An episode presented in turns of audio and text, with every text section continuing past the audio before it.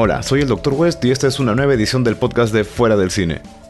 Como siempre, vamos a hablar un poco de cine fantástico y del menos convencional, lo que uno encuentra en la cartelera y lo que en su gran mayoría no.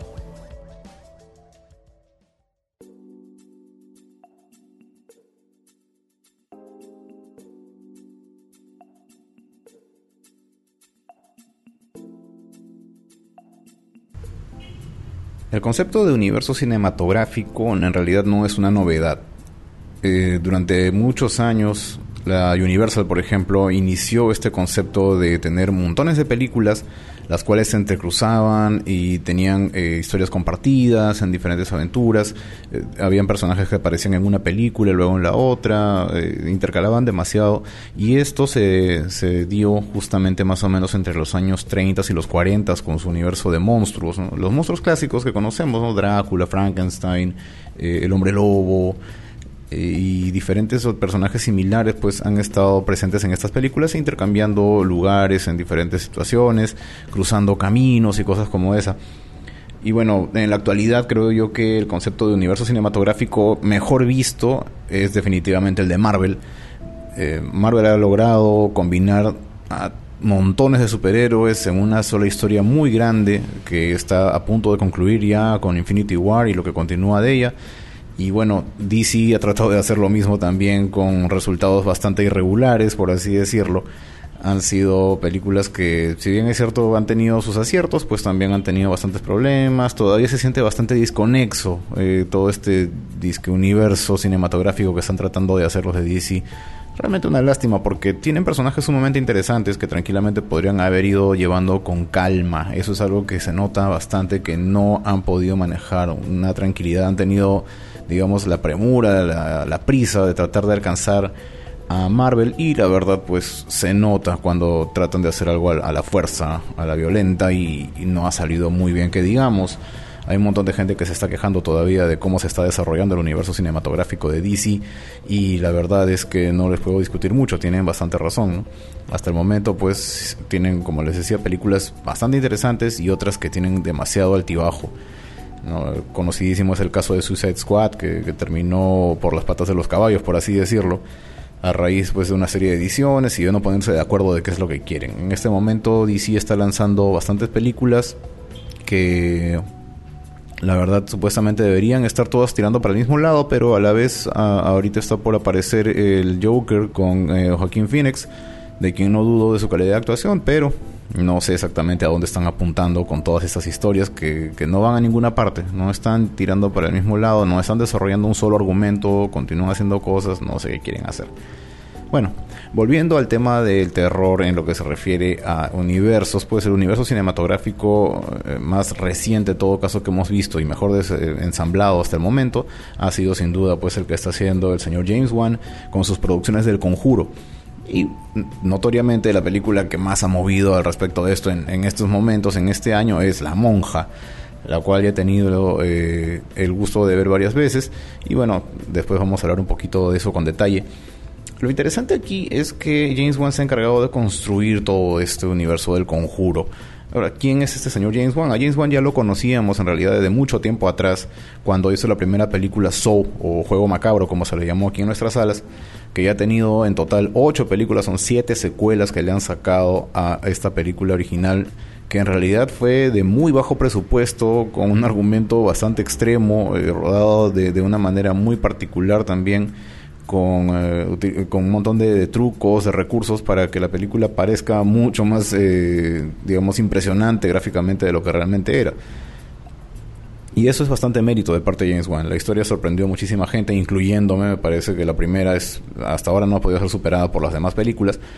Pero bueno, de, todas maneras las, las, otras tienen también alguna su gracia, ¿no? Se desarrolló una, una historia interesante pese a todo.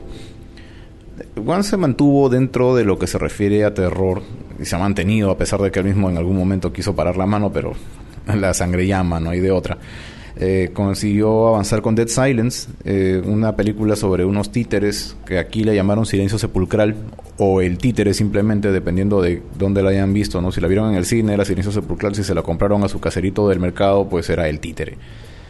Y desde aquí ya empezaba a haber una suerte de autorreferencia. En Dead Silence hay un momento en el que aparece en la pizarra de un colegio, o me parece que una universidad, no estoy muy seguro, eh, aparece dibujada la cara de Billy, del muñeco que forma parte de la franquicia de Saw.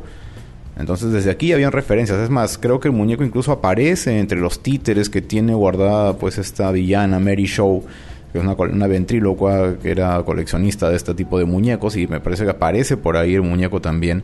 Entonces desde aquí Juan ya tenía esta tendencia a tratar de entrecruzar sus historias, lo cual es bastante interesante. Luego de eso saca Insidious, que también ha tenido su saga por su propio lado. Y la verdad llama un poco más la atención porque aparecen personajes muy diferentes, ya empieza a meterse más en temas paranormales, ya no era solamente pues eh, agresiones como en Saw, que se trata simplemente de un asesino súper inteligente.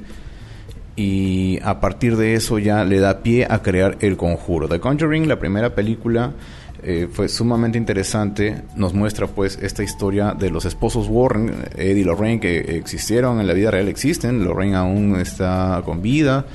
Lamentablemente Ed Warren ya nos abandonó aparentemente en el año 2008, si no me equivoco, 2006, no estoy muy seguro pero ellos de verdad son parapsicólogos bastante respetados, con una trayectoria realmente enorme. Tienen el, Museo Warren, que es donde ellos han ido recolectando objetos que han sido considerados malignos, que han sido considerados parte de algún ritual extraño, o víctimas de alguna posesión, o tal vez eh, utilizados como medios para canalizar maldad y cosas así. Entonces ellos los tienen bajo siete llaves Eventualmente tienen algunos en exhibición, pero hay otros que están bastante bien resguardados. El caso más conocido es el de Anabel, la muñeca, la original por cierto.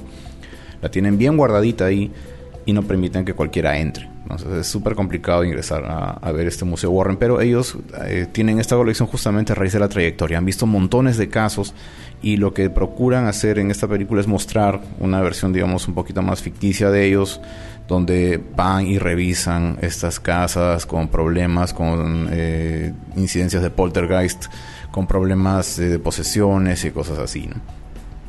Entonces, eh, adicionalmente a esto, no solamente vemos eh, el caso de la familia Perron, que es el que desarrolla la película, sino que además también aquí conocemos el caso de Annabelle. Annabelle fue una muñeca que originalmente le fue obsequiada a una mujer por su madre, ¿no? Ella iba pues a la escuela de medicina, a la escuela de enfermería y le obsequian esta muñeca, pero la muñeca poco a poco empieza a tener pues eh, una serie de comportamientos extraños, a cambiar de lugares, a dejar mensajes escritos que ella al comienzo pensaba que se trataba solamente de una broma, pues resulta que no era ninguna broma, aparentemente algo más extraño estaba pasando aquí y nada, los Warren se encargaron de, de determinar que esa muñeca era una entidad maligna, estaba poseída por un ser demoníaco y que tenía que ser retirada del lugar.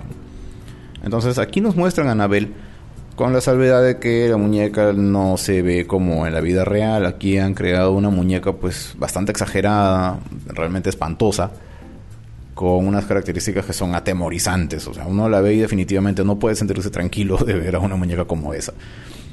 Eh, la muñeca original era una muñeca Raggedy Ann que en realidad creo que si la vieran no les impresionaría para nada. Es una muñeca como cualquier otra, una muñeca de trapo la más tradicional, básica y simple que se les pueda ocurrir. Y bueno, es que dicen por ahí que la maldad justamente se sabe esconder, entonces jamás sospecharían ustedes que una muñeca como esa pueda ser una entidad maligna. Así que aquí conocemos a Anabel y desarrollan el caso de la familia Perron. Esta casa que aparentemente fue la inspiración para que luego conociéramos eh, el terror en Amityville. Eh, esta familia que estaba siendo acosada por una serie de fuerzas extrañas que empezaban a transfigurarlos, a, cambiar por completo sus personalidades y a forzar que se enfrenten unos a otros, ¿no? con, con consecuencias realmente lamentables. La película fue bastante buena, en lo personal a mí me gustó mucho y me, pareció que, había colocado ya los Warren como personajes bastante icónicos en estos momentos. Entonces, eh, era de esperarse que hicieran una secuela, Lo que menos quería ver una nueva aventura de estos, de estos esposos, y es que realmente ellos eran eh, parapsicólogos pues, eh, con trayectoria, queríamos ver más de esa trayectoria. Ahora, lo siguiente que sacaron, y realmente me pareció un completo desacierto en el momento, fue Anabel la película porque era bastante notorio que esta película la estaban haciendo pura y únicamente para capitalizar en la muñeca. Resulta que a todo el mundo le había atemorizado la muñeca, oh, ¿qué hacemos? Hay que sacar más dinero, entonces hagamos una película sobre la muñeca. Sí, perfecto. Y el tema es que en realidad en la primera película de Annabelle es bastante bastante parametrada, es la típica película de terror que uno puede encontrar cualquier fin de semana en el Sci-Fi Channel o en cualquier otro lugar, no tiene absolutamente nada de especial, es más, a pesar de que en teoría forma parte de este universo del conjuro, eh, la primera de Annabelle la pueden extraer por completo y no les afecta absolutamente en nada. Porque lo poquito que se ve en el Conjuro 1 es más que suficiente para saber de la existencia de Annabelle y eso es todo, no hace falta más no aporta básicamente nada a esta historia y de verdad si la quieren ver es, eh, se los recomiendo ver pura y únicamente como material adicional. Déjenla hasta el final. Vean todo el universo cinematográfico de lo que se refiere al conjuro y dejen a ver para el último. Les va a hacer bastante bien créanme luego de esto tenemos el conjuro 2 obviamente eh, el caso de Amityville en esta ocasión es el que aparece como introductorio. Aquí supuestamente los Warren van a, la van a ver a la familia de Feo, que es la que vive justamente en, esta casa en Amityville, y ahí es donde empiezan los problemas. ¿no? Eh, Lorraine aparentemente tiene visiones con una entidad que parece una especie de monja enorme y espantosa llamada Balak.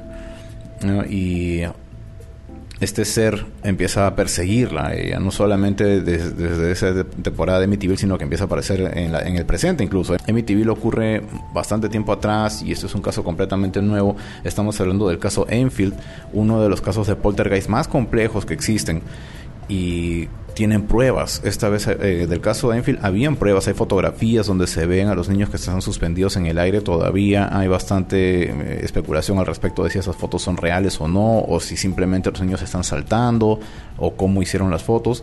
Eh, afortunadamente para esto estuvo la presencia también del parapsicólogo, del investigador parapsicólogo Maurice Gross, quien es el que realmente llevó el caso si bien es cierto que los Warren en la vida real estuvieron en contacto con, con, Gross y pudieron estar en la casa Enfield, hay que recalcar que el que realmente llevó todo el caso fue Maurice Gross, que en la película es completamente al revés. Gross está solamente como una entidad tangencial ahí, es, alguien que, que, no participa mucho el tema a pesar de que trata de entenderlo, pero en realidad él fue el que llevó todo el caso. Así que al César lo que es del César y darle un poquito de reconocimiento también a este señor Maurice Gross. Y bueno, la película también funciona bastante bien. Claro que le dieron una explicación al final que nada que ver porque metieron el tema de esta monja de Balak, que era quien estaba en realidad detrás de todo, moviendo los hilos y, generando pues que, que, estas apariciones se den, que los poltergeists ocurran. Y finalmente era una cuestión más personal. Finalmente era una cuestión más personal. Balak tenía un problema directamente con Lorraine, la quería poner a prueba, digamos, y finalmente ella termina enfrentándosele, ¿no? Y superando por completo a Balak. Después de esto llega Annabelle Creation. Y Creation en realidad es una buena película. Por lo menos está bastante mejor hecha que la primera de Annabelle. Eh, aquí dan una especie de origen completamente nuevo a la, a la muñeca dan un por qué existe, por qué tenemos una muñeca tan diferente de, de lo que está realmente en el Museo Warren y tratamos de entender eh, cómo es que llegó a manos de la dueña original que aparece en la primera historia, en la primera película. Entonces eh, vamos pasando por todo este conocimiento y de verdad es mucho más efectiva. Aquí la historia es muy diferente. Eh, en lo personal a mí me, llamó mucho la atención, me gustó bastante porque principalmente se trata de terror infantil y eso no es algo que se vea con constancia últimamente. ¿A qué me refiero con terror infantil? A que los afectados son niños. Entonces, ¿quién le cree a los niños cuando están en problemas? ¿no? Muchas veces, y en, la gran mayoría de películas vemos ese detalle. ¿no? Los niños cuando quieren decir, ¿sabes que Hay una entidad debajo de mi cama, ¿sabes que Hay algo en el ropero, eh, me está persiguiendo un monstruo o algo por el estilo. Nunca nadie les hace caso. Nunca nadie les hace caso. Entonces, eh, aquí justamente se trata de ese tema, ¿no? Los niños empiezan a ver apariciones y cosas extrañas, movimientos, etc, etc, etc, y nadie les cree. Entonces, de alguna manera ellos encuentran la forma de demostrar que, que realmente está ocurriendo algo, que realmente hay una entidad maligna, que realmente esa muñeca es, es una especie de canal para para la maldad que está tratando de invadirlas. Algo bien curioso también de parte de Anabel es que mucha gente le tiene miedo al muñeco como si el muñeco fuera a hacer daño, creen que es como Chucky. Y, y en realidad no, es completamente distinto porque Chucky, si bien es cierto que es un muñeco poseso, al igual que Anabel, se mueve, actúa, habla, ataca, hace montones de cosas. Anabel no, Anabel es un muñeco que solo está ahí. Ella solamente es una especie de, faro de esta maldad, pero en realidad a ella no le afecta nada, ella no hace nada. Como tal, como muñeca, en ningún momento se mueve o en ningún. No, hace unos movimientos, pero mínimos. Y tampoco es que ataque físicamente, ¿no? Eso es una gran diferencia con respecto a otros muñecos que he visto por ahí. Y bueno, después de Creation ha llegado aquí La Monja. Ahora, mucha gente me está hablando de La Monja y varios la consideran una película mala. En lo personal yo no creo que sea una película mala. Lo que pasa es que están teniendo demasiada expectativa. Eh, una película como esta, que es básicamente explotar un personaje que ya estaba en otra película previa, eh, no se le puede esperar mucho. O sea, no, no podemos estar esperando demasiado de, una película que notoriamente te quiere contar una historia que, que ya pasó. Em, empezando que está ambientada en los años 50, entonces aquí tú sabes que desde que empieza la película que Balak va a ganar. No importa lo que pase, va a encontrar una manera de ganar, de superar todo la historia que te van a contar aquí. ¿Por qué? Porque ya la viste en el futuro. Balak está presente en el futuro, entonces si está en el futuro no hay forma de que en el pasado lo eliminen. Así de simple. Ahora, lo que tiene de bueno la película en realidad, eh, La Monja, es la escenografía. Los escenarios que han utilizado son realmente fantásticos, la fotografía es hermosa, de verdad, todos los paisajes se ven bellísimos, eh, el uso de la luz y las sombras también está excelente, crea una atmósfera súper, súper amenazante, uno, uno no se siente seguro en ningún momento, a pesar de que en teoría está en un convento. Y de verdad es, es impresionante lo que han hecho a ese nivel. Las actuaciones también son bastante buenas, en realidad les creo bastante todo lo que han hecho tanto Thaisa Farmiga como una de las protagonistas, eh, Demian Bichir, que está también en, en, el papel protagónico. Realmente son impresionantes, trabajan bastante bien y bueno, además está decir la calidad de la presencia de Bonnie Arons, que es la que hace de la monja, tremenda actriz, ella me parece genial lo que hace y entonces si todo eso está bien, cabe la pregunta, ¿dónde es que se cae la película? ¿Dónde es que se cae? En el argumento. El argumento y la forma en la que están construidos los personajes no son creíbles. Ese es el gran inconveniente que tiene esta película y por eso es que mucha gente la está considerando de ser tan mala. Porque realmente los personajes son inverosímiles en varios aspectos. Ocurren cosas en la película, les pasan cosas. Hay fuerzas extrañas que los arrojan por toda la pared, que los arrojan fuera del lugar, que, que los entierran vivos les pasa esto, les pasa lo otro, y aparentemente ninguna de las cosas que ellos hacen tiene una repercusión en su forma de actuar, porque igualito van a seguir detrás de la siguiente sombra que vean. Entonces ahí tenemos una falla enorme. Digo yo, si alguien de la nada me hace caer en, una tumba y me doy cuenta que de un momento a otro estoy enterrado vivo y logro salir, lo último que se me va a ocurrir va a ser meterme al convento este a seguir buscando quién fue. No, a mí me salen cuatro piernas más y me voy corriendo, agarro mi primer avión al Vaticano y voy y me quejo. No, señores, ¿saben qué? Tengo pruebas de que este lugar está maldito. Mándenme un ejército de sus mejores curas y nos vamos todos a cerrar la puerta de esta del infierno, que es la que está abriendo todo, toda esta maldad que se está saliendo. Entonces, empezando por ahí, no, no, no es convincente que, que alguien se la tome de una manera tan heroica sin saber a qué se está enfrentando. Ahí es donde falla realmente la película. Ese, es el verdadero error que tiene. Por lo demás, en, balance en realidad es, es bastante buena en, lo que se refiere a, a la atmósfera que crea. ¿no? Es súper impresionante y por ese lado tal vez balancea un poco el tema de que el argumento sea tan jalado de los pelos. Y qué sé yo, podríamos decir pues que en promedio la película pasa con 12 o 13 o algo por el estilo. Lamentablemente tiene demasiados aspectos positivos de un lado y uno muy negativo del otro, que equi equilibra la balanza y la, la, baja de ser una película que tenía el potencial de ser muy buena, la baja puede ser una película del montón, lamentablemente. Y jalón de orejas ahí para quienes hayan estado en la producción porque era una oportunidad muy grande, era una oportunidad bien grande de crear un personaje realmente icónico que, que se quedara en el imaginario de la gente, que bueno, que creo que sí se ha quedado. mucha gente ya solamente con imaginarse a la, a la monja eh, ya, ya saben que es un personaje atemorizante. Y, y, lo es en realidad, en la película sí lo es. Funciona muy bien como un personaje atemorizante y tranquilamente le podrían hacer otra historia más si es que les diera el tiempo, que eh, eventualmente creo que lo harán. Ahora, no solamente se mantienen esas películas ahí, el universo este del conjuro se va a expandir más, vamos a tener más cosas al respecto del conjuro. De todas maneras, ya está confirmado que se viene el conjuro 3.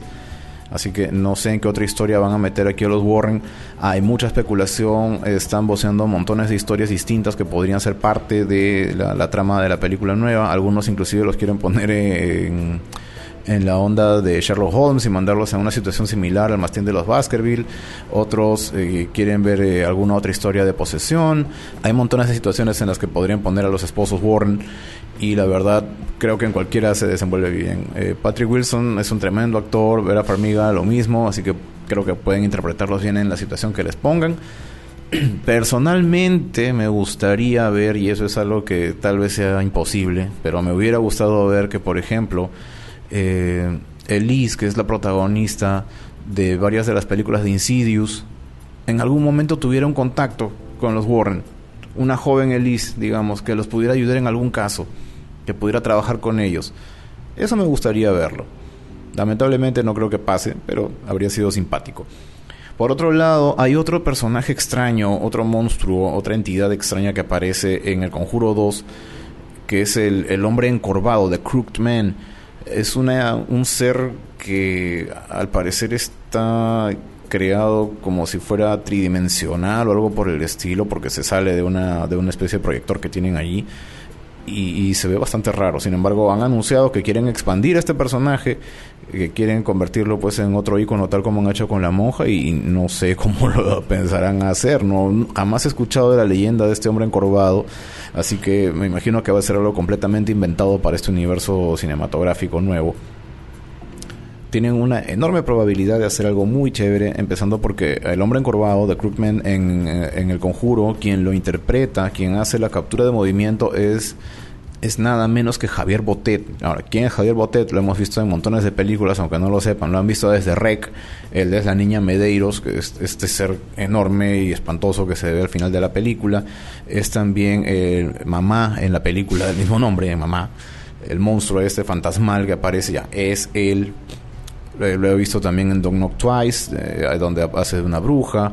También ha sido Slenderman en la lamentable película de Slenderman que, que hicieron hace poco, que de verdad qué desperdicio de oportunidad. Fallaron por completo. Bueno, el asunto es que el hombre, Javier Botet, es básicamente un efecto especial viviente por la forma que tiene de moverse, y por, la talla que maneja y todo lo demás. Es que yo lo llamo el Andy Serkis del cine de terror porque realmente en expresión corporal creo que nadie lo supera en este momento. De verdad es un maestro el hombre. Y bueno, él va a ser el hombre encorvado de todas maneras. Así que no sé qué historia le van a poner, pero vamos a tener una adición más a este universo tan curioso que es el de El Conjuro. Y bueno, vamos a ver con qué nos sorprende James Wan y todo su equipo de producción para ampliar este universo de terror. Y lo que queremos es que nos den buenas entregas. Eh, hasta el momento no lo está haciendo mal, si bien es cierto que algunas películas son mejores que otras, definitivamente Annabelle está en el fondo del barril. Esa es la película más baja de todas. De ahí puedo colocar, por ejemplo, La Monja, tal vez Annabelle Creation y las películas del Conjuro 1 y 2 que las han manejado bastante bien. Así que James Wan, estamos a la espera. Queremos ver qué es lo nuevo que nos presentas. Danos una buena historia, danos más de de la familia Warren y adelante con este proyecto.